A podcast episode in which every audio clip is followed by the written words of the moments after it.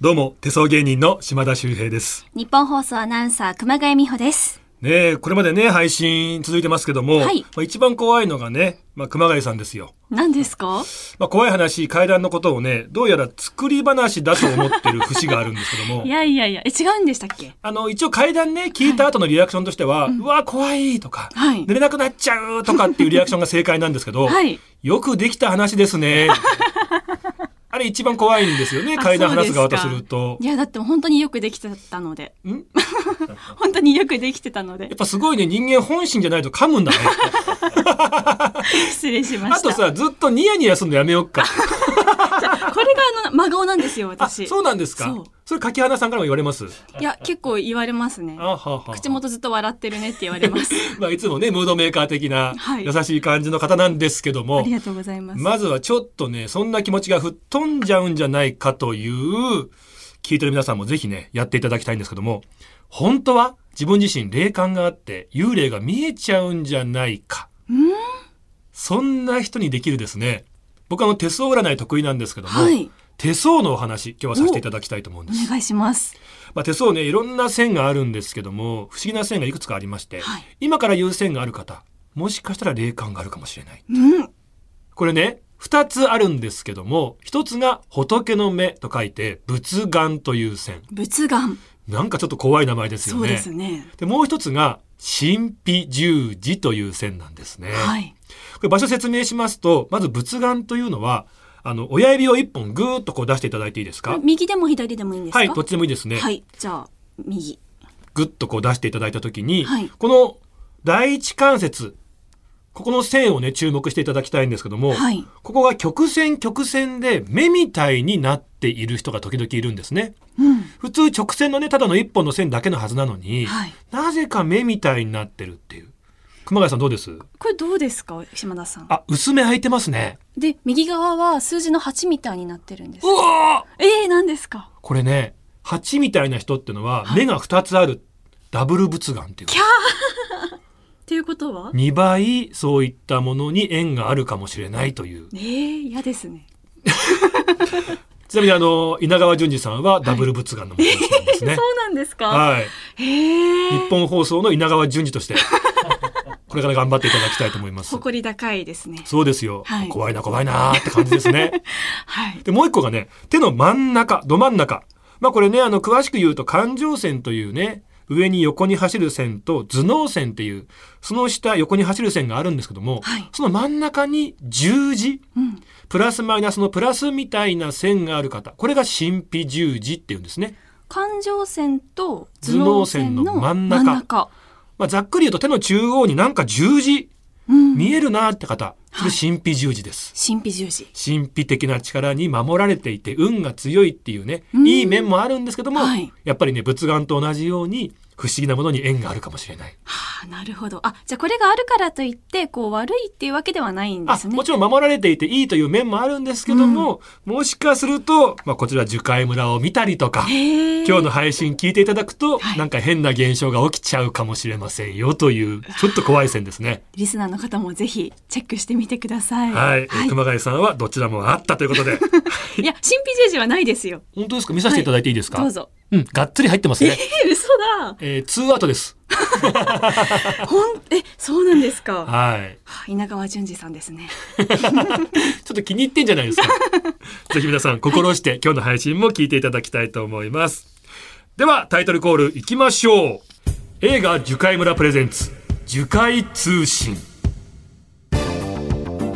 さて今回も始まりましたこの番組は来月2月5日から公開される映画「樹海村」を盛り上げるためのスペシャルプログラムです手相芸人だけではなく怖い話の怪談芸人の顔を持つ島田秀平さんが真冬にホラーを語り尽くす全6回のホラーラジオ番組です今回が第3回目の放送となりますもう半分ですね。ねえそうですねちょっと今怖かったのが、はいあのちょっと今間があったじゃないですか、まあもうね林に乗ってないねちょっと休憩時間あったじゃないですかありましたまあ、手相の話をオープニングさせていただいたんですけども、はいまあ、一応熊谷さんね今日紹介した神秘十字だ仏眼だあるって話しましたけど、はい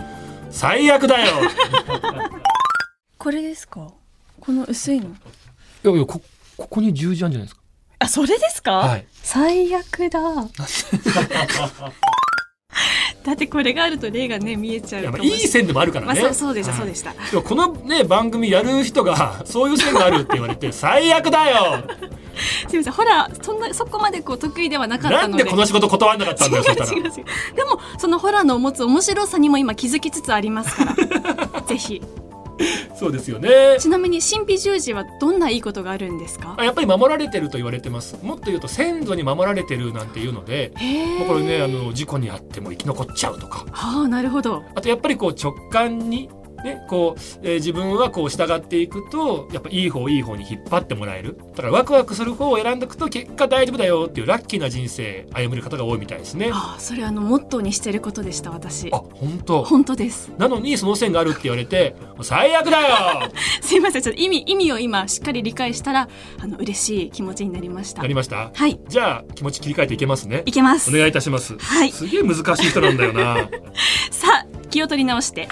2021年最初の収録なんですが、はい。手相芸人の顔を持つ島田さんうん。今年はズバリどんな年になるでしょうかはい。やっぱりね、2020年、去年がね、まあちょっと大変な年だったじゃないですか。そうですね2021年今年はいい年になってほしいって方多いと思うんですけども、はい一応占いでいくと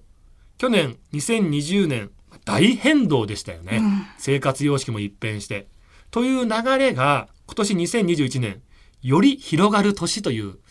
まあ、言われ方をすることが多いんですね。広がるというのはまあだからもっとこの変化の波が押し寄せてくるっていう。ああそれはどうなんですかねいい流れなんでしょうか、まああのネガティブに捉えると、うんああ大変だって思っちゃう方多いと思うんですけども、はいただやっぱりね、今時代の転換期。よく言いませんあの、200年ぶりに去年、星の配置が変わったっていう。はい土の時代、物質文明から風の時代、うん精神文明に入った境目が2020年だったんだよ。うんで、この転換期がね、2025年まで続く。へえそして2026年からが本格的な新時代のスタートという、なる今、ほど見られ方が主流なんですね。はいで今まさに変革期なんですよ。うんだから、新しいことをどんどん受け入れて、はい時代の流れに逆らわずうんに柔軟に乗っていく姿勢があれば、なるほど2026年勝ち組になれるんじゃないかという。うんまずは来たものに乗ってみるはい。わかりまトしたライアンドエラーじゃないですけどもね、うんどんどんこういろんなことにチャレンジする姿勢を持っていれば僕はいいと思いますけどもね。なるほどはい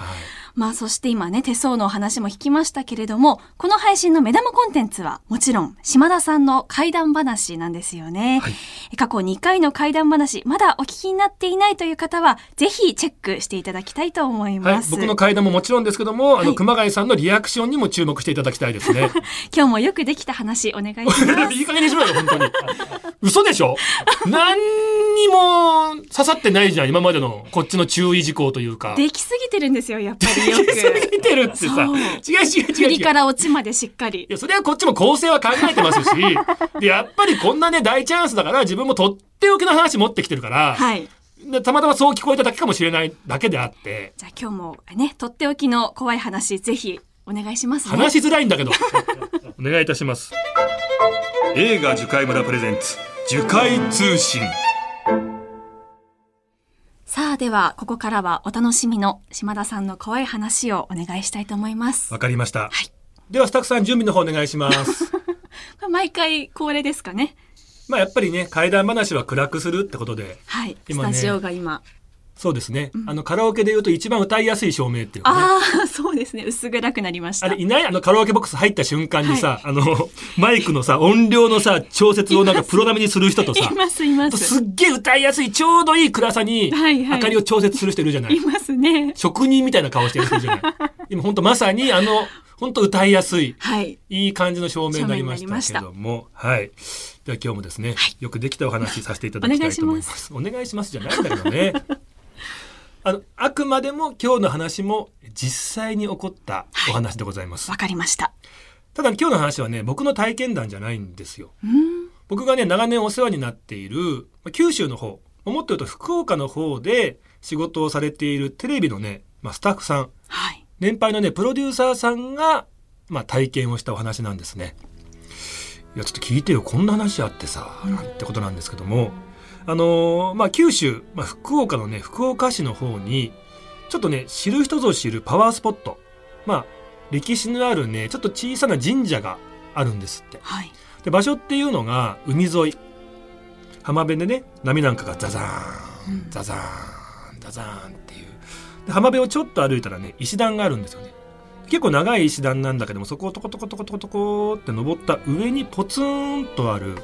まあ、かなり古い、由緒正しい神社なんですね。で、ここにじゃあね、あのちょっとこう、パワースポットロケじゃないけども、うん行きましょうって話になったんですって。で、そういう時って大体ね、実際にタレントさん連れてロケ行く前に、スタッフさんだけであーロケハン行くじゃないですか。はい。ロケハンっていうのは、まあ、ある意味下見ですよね。こんな感じでここ撮影しようかなんていう打ち合わせを兼ねたね、下見なんですけども。なんでそのプロデューサーさんと、あと担当ディレクターのね、うん30歳超えたぐらいの男性ディレクターさん。うんあと若い AD さん2人。計4人で車に乗ってそこに行ったらしいんですよ。で、着くとね、まあ鳥居なんかもあって、で、参道があって、で、小さな祠、本堂があって、まあ本殿がある場所なんですけども、やっぱ結構古いんですって。ああ、なんか雰囲気ありそうですね。ここなんかご利益ありそうですよね。ああ、神聖な感じですね。あの、なんかいい雰囲気だから、ロケうまくうまくいくんじゃないですか。で、一通りこう見たら、まあ割とね、まあ小さな神社だったんで、まあこうすぐロケハン終わったんですよ。で、まあ辺りもこう暗くなりかけてきたんで、じゃあ帰ろうかって言ったら、その担当ディレクターさん、男性の方がね、ちょっと僕、時間あるんで、この辺の地形見ときたいんで、撤収作業お願いしてもいいですかって言うんですって。うんえなんで、いや、一応このね、海の方とか降りていったりとかして、なんか、その後ね、ちょっとこう、いい絵が撮れたりとかはい、あるかもしれないんで、よくありがちじゃないでうすか。んあ、分かった分かった。じゃあこっちで撤収しとくね。あいつ仕事熱心だね、なんつって。で、こっちで撤収作業してる。で、ディレクターさんが石段をトコトコトコトコトコって降りて、浜辺の方に行ったらしいんですよ。で、まあ撤収なんかすぐ終わっちゃいますんでね。で、車にこう乗り込んで待ってたんですけども、あれ遅くねえか ?20 分、30分、1時間経っても帰ってこないんですよ。あたり真っ暗になってきちゃった。あれ、あいつ大丈夫かな海の方行ったけどなんかあったのかなちょっと様子見に行ってみようか。と思った瞬間に、その石段のところに人影が見えたらしいんですよ。あ、ディレクターさんだ。うんあ、よかったよかった。無事だったんだ。おい大丈夫返事ないんですよ。おいとことここっちに近づいてくるんだけど、なんか返事がないんですよ。あれ、なんかおかしくねえか。あなんかこうね、ひょこひょこひょこひょこなんか歩いてる感じで、うん足元おぼつかないんですって。おいおいって返事しないんですよ。で、だいぶ近づいた時に、あれ裸足なんですって。もちろんね、スニーカー履いて、靴履いてたのに、裸足でひょこひょこ帰ってくるんです。あれ、海でも落ちちゃったのかなたらなんか、表情おかしいんですって。へへへへ。へへへ。とか、ヘラヘラしてるんですって。おい返事ないんですよ。で、ここに来た時に、大丈夫かへへへへ。へへへへ。言ったと思ったら、急に、うるせえな、お前ら怒鳴り散らすんですって。普段温厚なのに。でえっと思った後、ボロボロボロボロって泣き出すんですって。もう情緒不安定。まさになんかいろんな人に体を乗っ取られたみたいな、もう変な感じなんです。これ絶対やばいと思って。おい大丈夫か大丈夫かへへへへへうるせえなとか。で、何なんだお前って聞いたら、すいません、僕、悲しくないのに涙が止まらないんです。これやばい何か下であったに違いないと思ってやっぱそのねテレビマンなんでちょっと確かめに行こうよって話になったんですで ADS のうちの2人いたうちの1人を付き添いにね車でこう待たしといてでプロデューサーさんとその若い AD さん2人で懐中電灯を持って見に行ってみよう浜辺の方降りてったんですねでその時にデジカメカメラあったんでなんか撮れたら面白いからさ一応その辺パシパシ撮っといてよあわかりましたで AD さん写真撮りながら懐中電灯の明かりで浜辺降りたんですよで真っ暗な海なんですよザザーンザザーンやっぱ夜の海気持ち悪いなでしばらく歩いたら奥の方にまた一角ちょっとちっちゃい浜辺があったんですってで明らかになんか様子というか気持ち悪いんですよその一角二人とも霊感ないんだけどなんかあそこ気持ち悪くないかわかります僕もなんかあそこどんよりしててなんか行きたくないなって感じなんですよねだよなそこ何があったかっていうとあの波消しブロックがバーって無数に置かれてるんだけど明らかに空気重いんですって、あそこじゃねえか。そうです。一応行ってみますか。とことこ歩いていくと、ああ、ここだよなんでかっていうと、靴がポンポーンって脱げてるんです。ディレクターさんの靴。ここで何かあったんだよ。だよな。一応じゃあ、ここさ、あの、一応じゃあ写真撮っといて。わかりました。で、AD さんがデジカメをそっちの方に向けた瞬間、うわー悲鳴を上げたんです。どうしたいや、ここ見てください。どうした見たら、液晶画面ありますよね。で、そこに、あの顔認証のマークってわかりますはい。ピントがねボケないようにってこう人とか撮るときにねポンポンってこうつくやつなんですけどその顔認証のマークが画面に無数にバーって貼り付いてるんですやばいやばいやばいやばいやばいこれなんだここここえって見たらその波消しブロックいっぱいあるんだけどなんかね記号みたいのが書いてあるんですおこっちもだおこっちもあれあ気づくんですよ一個見てみると明らかに漢字が書いてあるんですナムアミダ仏へえ。そこにあった無数のな波消しブロックって全部墓石だったんですだからもしかするとそこの主たちの霊みたいなものをデジカメ顔認証で認証してうわーって無数のうーん。でまあそこですけどもねやっぱりお墓ちゃんと供養されてるともちろん安全なんだけども無下に扱われるとそこが心霊スポットになってしまって危険らしいんですね。でうわーこれやばいってこう逃げ帰ってくる。で後でその写真現像してみると無数の白い発光体オーブがバーって張り付いてるわけですよね。だからきっとあのディレクターさんっていうのはそこに行ってそこにいた主たちに体を乗っ取られてたんじゃないかうーん。でこれもうかなり前の話なんですけどもそのディレクターさんいまだに仕事に復帰できてないそうなんですねなんかねこれなんでこの話したかっていうとこれね実はそういう今墓石の不法投棄って全国的に大きな問題になってるんですってうーんでそうやって捨てられてしまう場所というのがよくある、まあ、こういった海辺とかあと山の中で意外と住宅地にある空き地なんかにもバンってこう不法投棄されてしまうことがあるらしいその一帯というのは危険な心霊スポットになってしまうので、もしかすると、熊谷さんの家の近所にもそういった心霊スポットが出来上がっているかもしれないというお話なんですけども、なんかそのゾッとしました。うん、そのそういう話です。いや、その絵を想像すると、あのね、液晶画面でしょ。はい。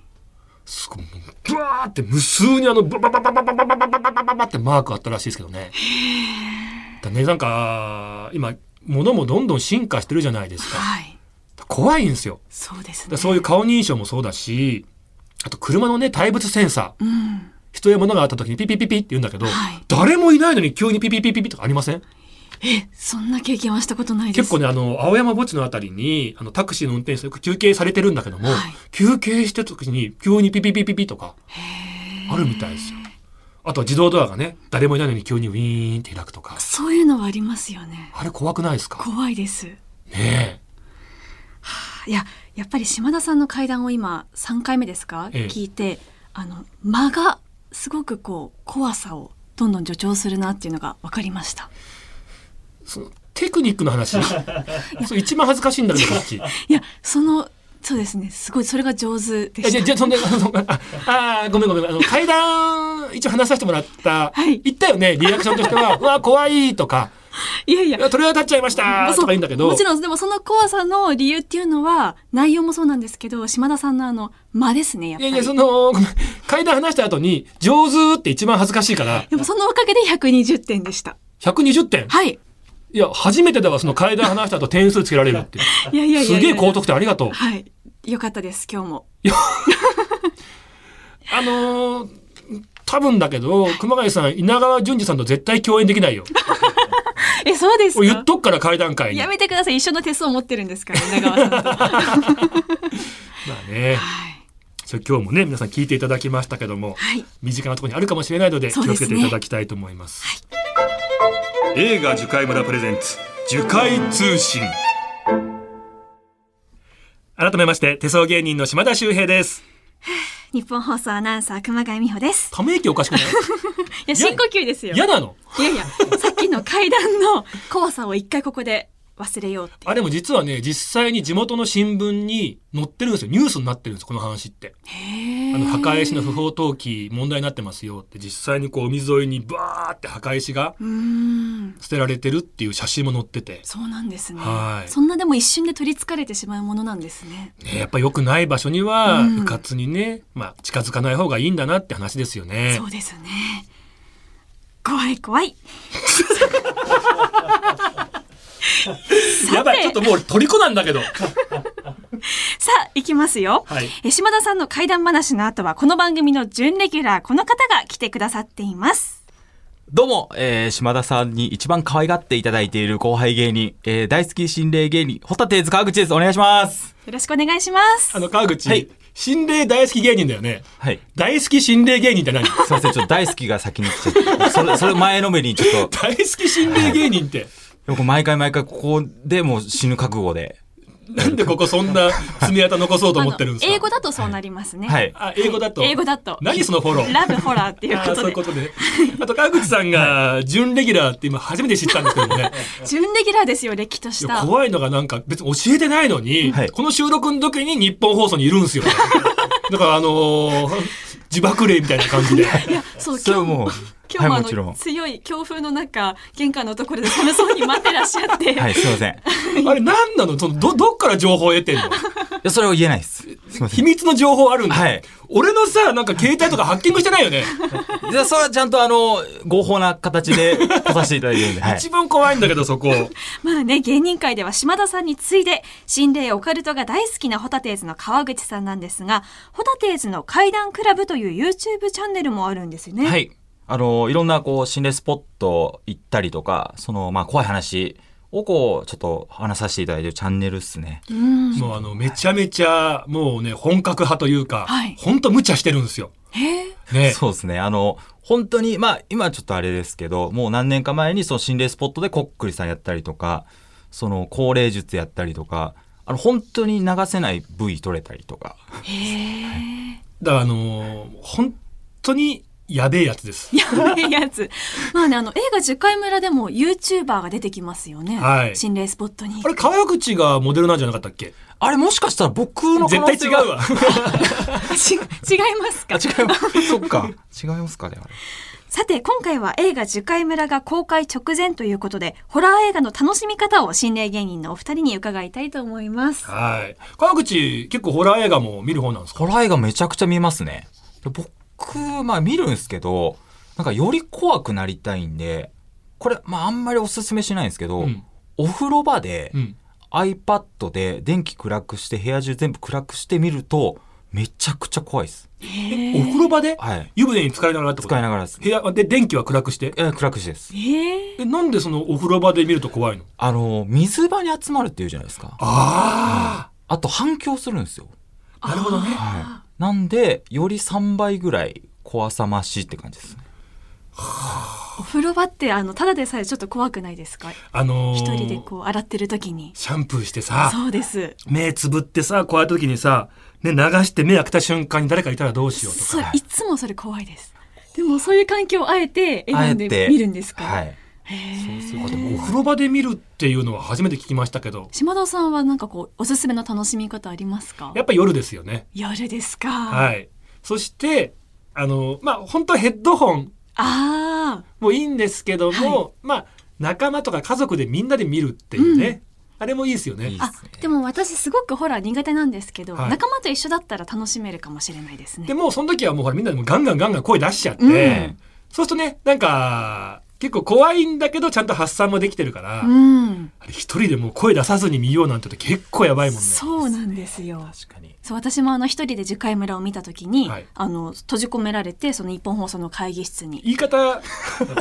言い方気をつけましょうか。そうですね。えー、なんなんて言えばいいんでしょう。監禁されて一番悪いから。下手くそ。軟禁軟禁も良くないから。してなくって、こういう個室の部屋を用意していただいあそうて、ですねここで見たらって言われて見たってことだよね。そうなんですんなことさせさされてないよね。うんそこはっきりよ、はっきりよ。されてまここ大事されてませんちゃないね。そう大大事、大事。でも周りにいろんな大人の方がいるので大きな声であのキャーとかわーとか言えなくてああ。そうでも友達と一緒だったらより楽しめますねそう、あの、なんか一人で見たとしても、うんもう声を出そうと思って見た方がいいよね。なるほどほらねって確かうに。わーびっくりしたーとか、、はいいやーって。だから楽しいし、自分もどんどんどんどん盛り上がってくるしね。そうですねうんはい。でそれであの私一人で閉じ込められて見た時に閉じ込められたっていうか、まあ、一人で個室で見たんだそよう個室ね。で見た時に、はいちょっといろんな怪奇現象が起こったんですよええそんな言ってなかったじゃん。え、なんか怒ったのあのー映画を見てた時にまずあのビデオのリモコンで再生とかストップとか最初は操作できていたんですけどちょっと樹海村の中でこのシーンはもう怖い早送りしたいっていう時にリモコンがちょうど効かなくなったんです、えーそうなのでそもうそこからはもうそのシーンを見るしかなかったのでーえーバッチリ見たんですけどあの、まあ、実際ね、電子機器に、やっぱりそういう霊現象って起きやすいって話はもう有名だよね、川口めちゃねく。ちそう有名なんですかうんはいそうでもその映画を見終わった後にしっかりリモコン起動したんです最中だけ起動しなかった。そうそうなんですよそれも気持ち悪いですね。本当だにからびっくり電池しがま終わしったたとかじゃないですもんね。はいあとさ、一番怖かったこと言ってもいいですかはい一応お仕事ですよね、今回ね、この映画見るっていうのも事前に。そうです早送りしようとしたんです よ。いやでその後言ったこと覚えてます。何ですかだから、あの、早送りできなかったんで、見るしかなかったんですって、あれ一番怖かったんですけど。っそれぐらい怖いんですよ。てことをお伝えしたかったんです。そういうことです。見るしかなかった。もうキャーってこう目をつむりたくなるようなシーンもある。でも早送りしたんですよね。いや、結局できなかったので。でもボタン押したんだもんね。お 押そうとしたんですけど、いや、おお押したんだよね。いや、そこを突っ込まないでくださいよ。そこはいいんですよ。 まあ、ということでですね、ぜひ、今のようなポイントを映画樹海村を見る際の参考にしていただければと思います。あとあれやってほしいですね。音は、あのーちょっと、いつもよりも、えー2、3、5ぐらい上げといてみてあもいーいかそれもしはれもないうです、ね。まさしくそうです本当にあの、ジャパニーズホラーってやっぱりこう、間とか、すごいんですよ。あとやっぱりこうね、緊張と緩和が、はいうんもういろんな部分、もちろん視覚的な効果だけじゃなくって、はい音的な方でもあるのでそう、ですねで、これやっぱ映画館でもね、これが、その、い家で見る以上にやっぱ音響設備すごいじゃないですそかう。ですね。映画館でやっぱ見ると、うんこの気持ちが一番伝わってわかるので、そうですねはい。ぜひちょっと足運んでほしいですよね。うん、そうですね。うん。さあ、そんな次回村のお話もありましたが、えこのコーナーの締めは、ホタテーズ川口さんの怪談話あはいということになっておりますが、ありがとうございますこの怪談話は次回ということになりましたので今、日お前何しに来たんだ よ。すいませんいやいや、いろいろポイントを教えていただきはまいしたから。怖さお風呂場ではい怖いのを見るっていうそうですよね。もう川口のなんか、お風呂事情を聞いただけだったかはら。いすいませんちょっなとんかお前のね、入浴シーン想像しちゃったよ、こっち。大丈夫ですすいません後でゆっくり教えます知らないよ。さあ、では、ホタテーズ川口さん、次回また怪談話をおあ願いしたいと思いますのあで。りがとうございますまた次回もお邪魔します、あ、もう次回も確定なんですね。ありがとう次ござい回ますも準レギュラーですから。 ありがとうございます準レギュラーもう4回中さ、今のところ4回来てるわけ。なのにまだ準レギュラーなんですね。まだ信用してないですね、川口を。準ということで。でもそこは島田さんの判断で、ぜひレギュラーに。あーお願いしじゃあま次す回来るかどうか。これもまだわからないってことですね。あ、わかりました。じゃあまだ確定ではないですけれども、はい次回来ていただけるとしたらよろしくお願いしま最す。後あの現場には絶対来ませんので怖いんだよ、だからそれが。何でだもから情報入れてんだろうな。 ありはい、ホタテーズ川口さんありがとうございましありがとうございまたまし。た。